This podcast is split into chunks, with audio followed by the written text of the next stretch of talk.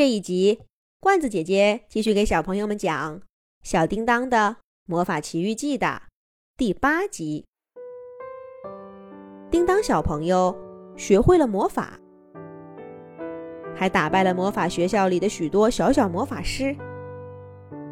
这个消息很快就在魔法王国传开了，许多魔法师纷纷来找叮当挑战。可他们都不是叮当的对手。到了后来，连王国里闻名的大魔法师也过来跟叮当比试一番。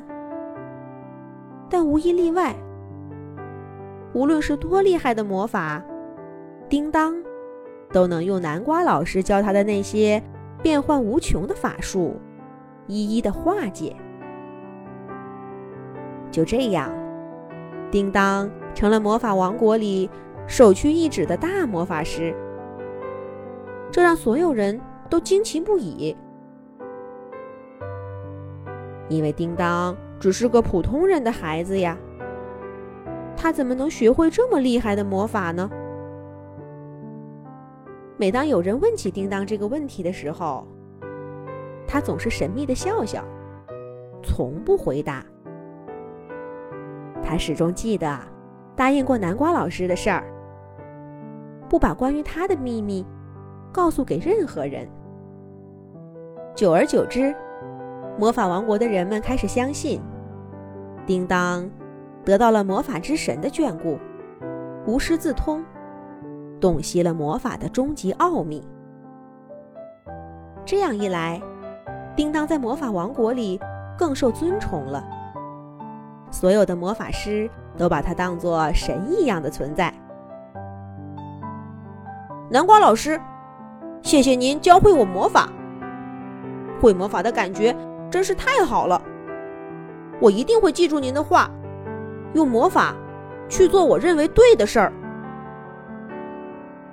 叮当看着房间里的南瓜老师，默默的在心里说道：“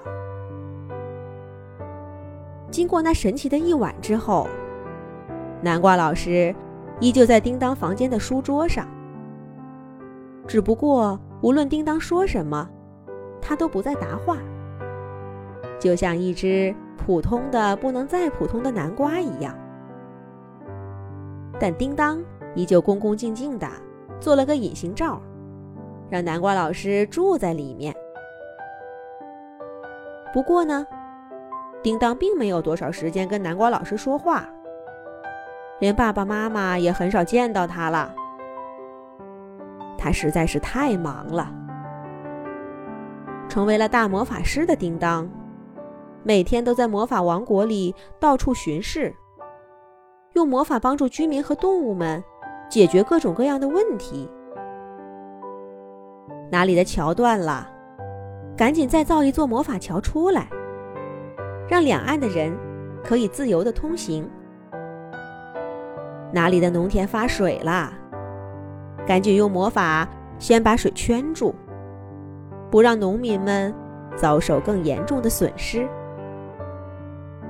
这真是一位善良的大魔法师，您帮我们解决大问题了。人们毫无保留的赞叹声让叮当感到无比的满足，同时，也越来越让他觉得。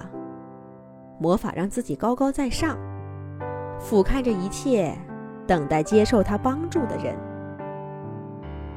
那些人都太无能，也太渺小了，只能等待着像自己一样的魔法师去拯救他们。这样的想法让叮当有些飘飘然。不过这些念头在他脑中只是一闪而过。繁忙的事物让叮当没有时间去胡思乱想。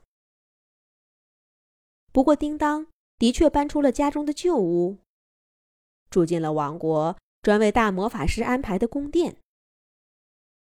当然，安排给叮当的是最奢华的一间。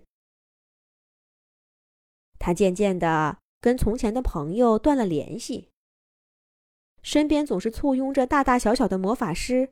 和魔法师助理，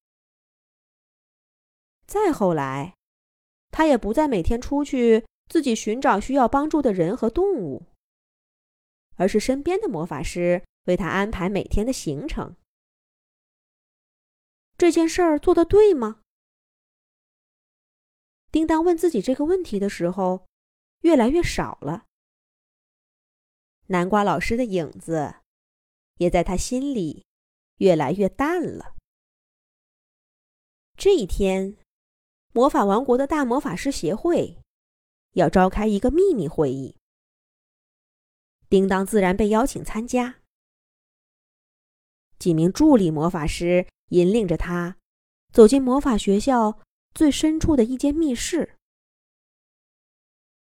穿过几道厚厚的石门之后，叮当来到一个从未见过的地方。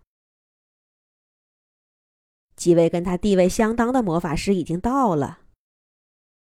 叮当看到，他们正围着一个大大的魔法池商量着什么。叮当往魔法池里一看，就明白了，这是一个收集和聚拢魔法的装置。里面的东西十分丰富，又井井有条，按照魔法的不同类别划分出不同的区域。使用风系魔法的那位大魔法师，正在风系魔法的区域里操纵着什么？不同形态的风，在他指尖流转，越聚越多，最后形成一股螺旋，被压在魔法池当中，却还在不安的涌动着。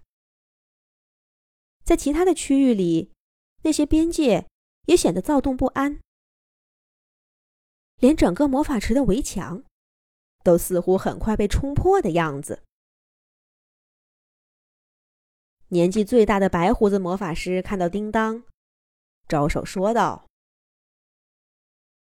叮当魔法师，你来的正好，有件关于魔法王国的重大秘密，是时候让你知道了。”